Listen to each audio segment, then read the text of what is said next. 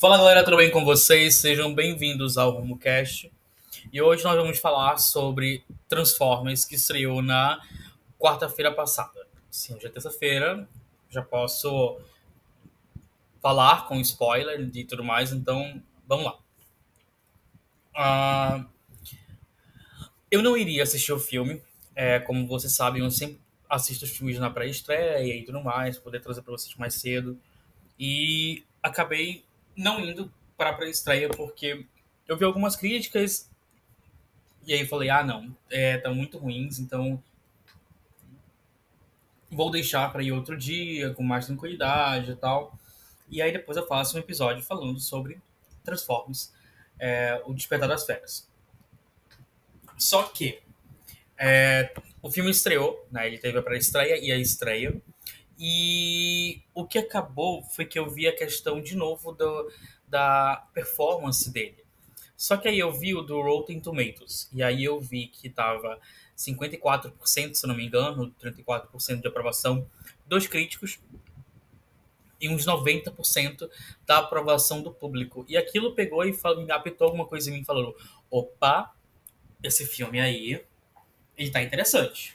Porque assim, os críticos, eles eu não sei, eu não consigo confiar tanto em críticos, sabe? Toda vez que eu vou assistir um filme, é, de 10 opiniões deles, oito são totalmente, sabe, sem pé nem cabeça, e algumas realmente são válidas, mas outras, na maioria, nem tanto.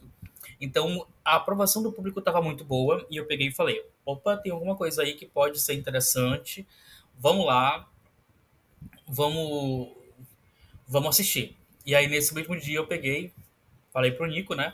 Olha, Transformers está com uma boa aprovação no público. Ele pegou e falou. Então isso quer dizer que o filme não é para mentes pequenas, né? Se referindo ao, aos críticos. E aí a gente pegou e foi assistir. E, sinceramente, foi um dinheiro bem investido. Eu me diverti, eu gostei do filme. É, era até um feriado, se não me engano, na quinta-feira. E aí a gente foi mesmo assim. As salas estavam meio. A sala estava meio vazia, mas é, se tratando de uma franquia que é Transformers, que vem lá desde muito tempo. A gente tem Transformers lá ainda com Megan Fox e o. Sempre esqueço o nome dele, da primeira franquia. E aí depois nós tivemos o com a Hayley Stanfield ou Seinfeld, nunca lembro o nome da menina. E aí agora a gente tem meio que um reboot dessa situação toda, né? Aqui a gente vê é, muito no passado. A gente vê inclusive um Optimus Prime que não é aquele líder que a gente viu é, em outros filmes. Ele é inexperiente, ele está muito ressentido ainda é, em ter colocado o, os Prime na Terra, naquela situação de não poderem voltar e tem que fazer algumas coisas. Isso fica muito evidente, por exemplo, quando a gente vai encontrar os os outros. Os, meu Deus, eu esqueci agora o nome. Mas os Morpheus, eu acho que é o do, dos animais, em que a gente tem o, o Prime deles lá, que é o gorila. Ele até fala, ah, esse não é o, o Optimus Prime que eu peguei e, estava sabendo, e, e, que eu conhecia a, a, a, a lenda e tal. Então a gente tem essas afirmações de que ali o Optimus Prime ele está realmente uh, aprendendo a ser o líder que ele vai ser é, futuramente. Então assim, o, o, o, o filme em si ele se trata nessa questão de, de pegar um aparelho que é de teletransporte, a gente vai ter o grande vilão que chega a aparecer, mas não é aquela coisa né? E muita gente perguntou: é, e Bumblebee? Onde é que fica nesse universo? Eles fazem menções logo no início, quando o Bumblebee aparece, né? É, ele fala sobre a questão do. Meu Deus, ele fala sobre a questão de ligar, ligar ali o Bumblebee, o filme, com esse novo universo. E a gente tem que sempre lembrar que esse Bumblebee ele serviu como um prelúdio, né? A, a, lá na pentalogia do Michael Bay e ele serve como tipo um, um soft reboot dessa franquia dos Transformers. É, Então a gente tem é, é, esses elementos trazidos para cá.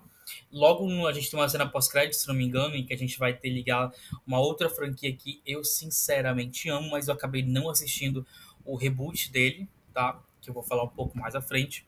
Então, é... eu tenho ali essa questão. Muita gente reclamou do, da questão do das cenas de luta. É, eu vi muitos comentários dizendo, ah, porque eles tentam ser é, um Vingadores Ultimato, um Vingadores Guerra, Guerra Infinita, é, sabe, muitas ações e etc. E tem um tempo em que eles têm que explicar tudo, eles param a maioria do filme para poder explicar tal situação. E eu discordo completamente. Existe sim momentos em que a fala ela estar ali, né? Só que não é uma coisa tão arrastada, tão pesada, tão é, desnecessária como fizeram parecer que era.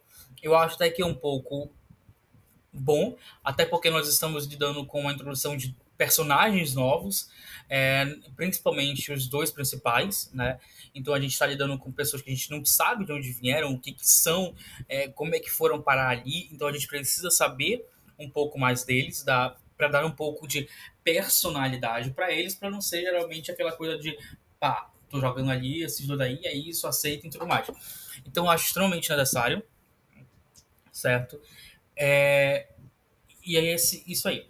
Uma coisa que a gente pode falar é, so, sobre essa questão do Michael Bay e esse novo reboot do Transformers é que parece realmente que o Michael Bay ele era um problema para esse filme, né? Para esse é, para esse universo cinematográfico aí do dos Transformers, porque ele tinha uma insistência, né, em pegar e deixar os robôs ali parecerem aqueles borrões metálicos, né? É, e, e, esse, e às vezes também a, a gente tinha aquela questão da super super sexualização da mulher. A gente tem aquele exemplo da Megan Fox, que basicamente foi para ser ali a gostosa da, do filme e tal. Nesse aqui a gente não vai ter isso. A sexualização da personagem principal acho que nem existe. Tá? A gente dá a entender às vezes que eles vão ser um, um, um casal e tal, mas acaba que vai cada um pro seu lado. Eu espero que ainda tenha mais mais filmes sobre apresentando eles. Achei bem, acho vou achar bem interessante. Então a gente não tem essas coisas. Aqui eles são robôs muito é, sem ser aqueles balões metálicos. A super sexualização não existe aqui. Então é isso. É, e assim.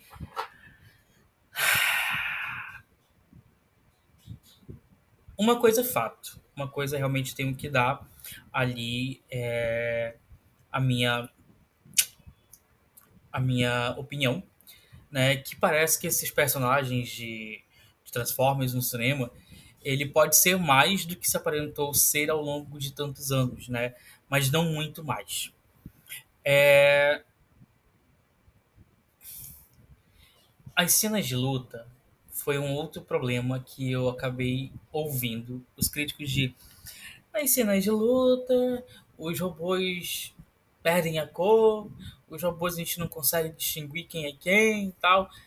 Cara, assim, isso realmente acontece. É, principalmente com, com os Maximals. Maximals. Maximoffs. Eu não estou lembrando agora o nome do termo deles. Mas, só que não é uma coisa que te atrapalha na. na. na hora de estar tá assistindo. Não é uma coisa que te atrapalha. Né? Então, assim, e a gente tem que falar sobre o CGI, né? Que o CGI, o CGI dessa, desse filme agora aqui, ele segura muito bem as transformações dos robôs, né? É, mas não no, no caso dos Maximals, né? E nem do Scourge, Scourge né? É, mas o problema com eles, na verdade, é mais o design, que parece uma porcaria na forma robótica, e, e, nas perseguições, especialmente a primeira protagonizada pela Mirage Nua em Nova York, que fica muito ruim o CGI. Mas, novamente, não é aquela coisa que te atrapalhe a assistir o filme. É muito bom, tá? É muito bom. É... Embora a gente também tenha a questão dos máximos, né? É, que é assim até que mal conduzida. A gente, os máximos só são jogados ali pra gente. A gente não é explicado o que, que são os máximos, o que, que é isso, o que, que é aquilo. É só uma coisa jogada ao Léo mesmo e é isso, aceitem. É, e assim, eu, eu, eu realmente torço para que o filme tenha continuação, para que seja uma trilogia para que assim eles consigam trabalhar mais dos Maximals é, nos outros filmes. Vamos ser positivos aqui e falar dessa forma, que eles não trabalharam os Maximals agora tanto, porque eles vão trabalhar em um outro filme, né? Mesmo assim, isso não é motivo para realmente deixá-los de lados e em segundo plano, por assim dizer, é, ou até mesmo parecer que eles só estavam querendo preencher o espaço de tempo de tela. Ah, até porque a gente tem que o Scourge ele tenta obter a chave lá no planeta dos Maximus. E a gente só cai lá e os Maximus aqui e tal estão protegendo e a gente não sabe nem o que está acontecendo, né? É, o Scourge está é, tá tentando, na verdade, conseguir a chave pro mestre dele. Né? É, então a gente tem aí o Optimus Primal, que é o gorila, que eu te falo, que eu falei para vocês, que é o líder desses Maximus e é bastante bom assistir ele, né? Eles vêm do futuro em quesito disso e eles ainda dão a entender que em termos narrativos eles deveriam ganhar uma minutagem mais sólida, mais bem trabalhada, que criasse contexto maior para a presença deles ali na Terra, mas isso não acontece. Apesar da cena final apontar o futuro da, da franquia, nem mesmo ela referencia os robôs animais, o que os deixa completamente em aberto e sem construção, não passando de outros soldados quaisquer em meio à pancadaria contra os Scourge. Em outras palavras, temos mais um exemplo de filme em que a expansão da mitologia de uma franquia ela é mais importante do que a história sendo contada no contexto e nos limites da obra. Uma mania irritante né, de alguns blockbusters mais recentes de Hollywood que parecem achar que o público quer ver o equivalente cinematográfico de uma série de TV e não filmes autocontidos que ao mesmo tempo são capazes de servir como peças em um quebra-cabeça maior, como a gente viu lá a primeira fase da do UCM, né, que era bem amarradinho, bem bem ali é, cada coisinha tinha seu próprio propósito e ia ser explicado mais à frente, então a gente tem essa realmente chance de de ah, será que vai realmente ter essa coisa de eles não trabalharam muito bem agora aqui, mas vão trabalhar lá no futuro e tal? A gente não sabe, vamos esperar. É, então, assim, Transformers e o Despertar das Feras, ele é da direção do Steven Koppel Jr., Jr. Ele tem um roteiro do Job Harold, Daniel Mateia, Josh Peters, Eric Robey e John Huber. E no elenco a gente tem o Anthony Ramos, que sinceramente está incrível aqui a Dominique Fishback, a Luna Lauren Velez, Tobin, Tobin Nigui, a Dean Scott Vasquez, hum, Michael Kelly, Peter Cullen, por aí vai. E a gente tem um filme de uma duração de 143 minutos, né? E a cena pós-crédito ali, é, nós ligamos ela com G.I. Joy, A Origem da Cobra, que é um outro filme, é uma outra trilogia que, sinceramente, eu curto demais. Eu não vou ligar tanto agora esse episódio aqui com isso, porque eu realmente não assisti o reboot dessa franquia, que é G.I. Joy. Então eu realmente preciso assistir para poder dar uma opinião também de como é que tá essa franquia. E só uma coisa que um amigo perguntou. O Scourge, ele tem ligação com Optimus Prime? Ó, eu não sou um fã de Transformers a ponto de entender tudo. Mas o que deu a entender é que os dois se conheciam lá do planeta deles, tá? Então eles tinham ali uma rivalidade, eles têm essa rivalidade bem trabalhada no filme, inclusive, mas eu não sei dizer se eles são do mesmo planeta, se, se o se o Scourge ele é um Prime ou foi um Prime, não sei dizer, mas ele tem essa relação justamente com o Optimus Prime, tá bom? Então é isso. Eu espero que vocês tenham gostado, espero que vocês tenham curtido. E nessa semana nós temos Flash, amanhã nós temos The Flash. E vamos lá assistir o que pode ser um dos melhores filmes do ano. Né? Vamos, vamos esperar para ver. Eu vou esperar para ver.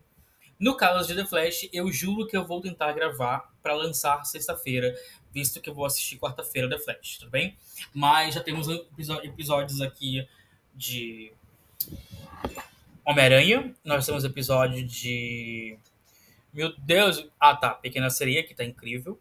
E agora nós temos episódio aqui de Transformers, o Despertar das Férias, tá bom? Então a gente se vê no próximo. Tchau, tchau. Ah, um adendo aqui.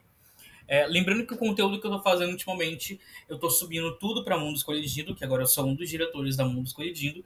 Então, sempre que vocês quiserem saber sobre séries, notícias sobre alguma coisa, vocês podem instalar para vocês arquivarem, colocar ali um, um, alarme e tudo mais. Sempre podem estar contando com a Mundo Escolhido, tá bom? Então, até a próxima. Tchau, tchau.